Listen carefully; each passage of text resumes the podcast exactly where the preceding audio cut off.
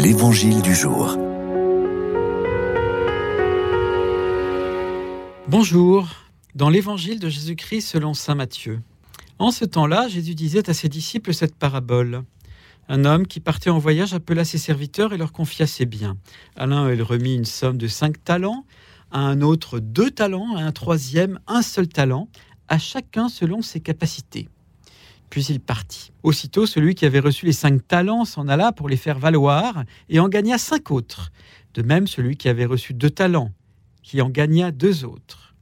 Mais celui qui n'avait reçu qu'un alla creuser la terre et cacha l'argent de son maître. Longtemps après, le maître de ses serviteurs revint et il leur demanda des comptes. Celui qui avait reçu cinq talents s'approcha, présenta cinq autres talents et dit Seigneur, tu m'avais confié cinq talents, voilà, j'en ai gagné cinq autres.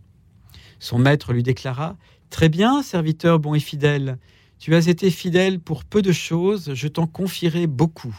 Entre dans la joie de ton Seigneur.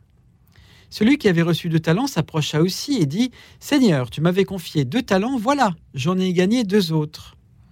Son maître lui déclara Très bien, serviteur bon et fidèle, tu as été fidèle pour peu de choses, je t'en confierai beaucoup. Entre dans la joie de ton Seigneur. Celui qui avait reçu un seul talent s'approcha aussi et dit, Seigneur, je savais que tu es un homme dur, tu moissonnes là où tu n'as pas semé, tu ramasses là où tu n'as pas répandu le grain. J'ai eu peur, je suis allé cacher ton talent dans la terre, le voici, tu as ce qui t'appartient. Son maître lui répliqua Serviteur mauvais et paresseux, tu savais que je moissonne là où je n'ai pas semé, que je ramasse le grain là où je ne l'ai pas répandu. Alors il fallait placer mon argent à la banque, et à mon retour je l'aurais retrouvé avec les intérêts.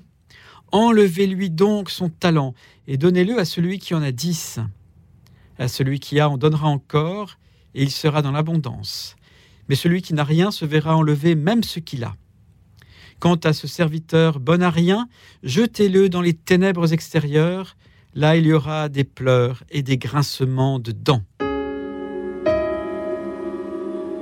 Cette parabole célèbre est un résumé de la morale dynamique du christianisme.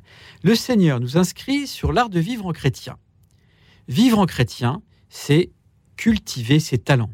Pas cultiver son jardin, comme le propose Voltaire à la fin de Candide, dans un repli individualiste et confortable, mon petit précaré, chacun surveille ses choux et les chèvres seront bien gardées. Non, cultiver les talents pour la gloire de Dieu et le bénéfice du prochain. Pour cela, il faut d'abord distinguer nos talents propres. Tout le monde ne court pas aussi vite que Mbappé et tout le monde n'a pas le charisme de Brad Pitt. En revanche, certains d'entre nous ont reçu en héritage de discrets mais précieux talents Savoir écouter, par exemple, dans un monde où la solitude fait des ravages. Rayonner de joie dans une culture du cynisme et dans le climat morose. Et puis ensuite, il faut se mettre à cultiver ses talents.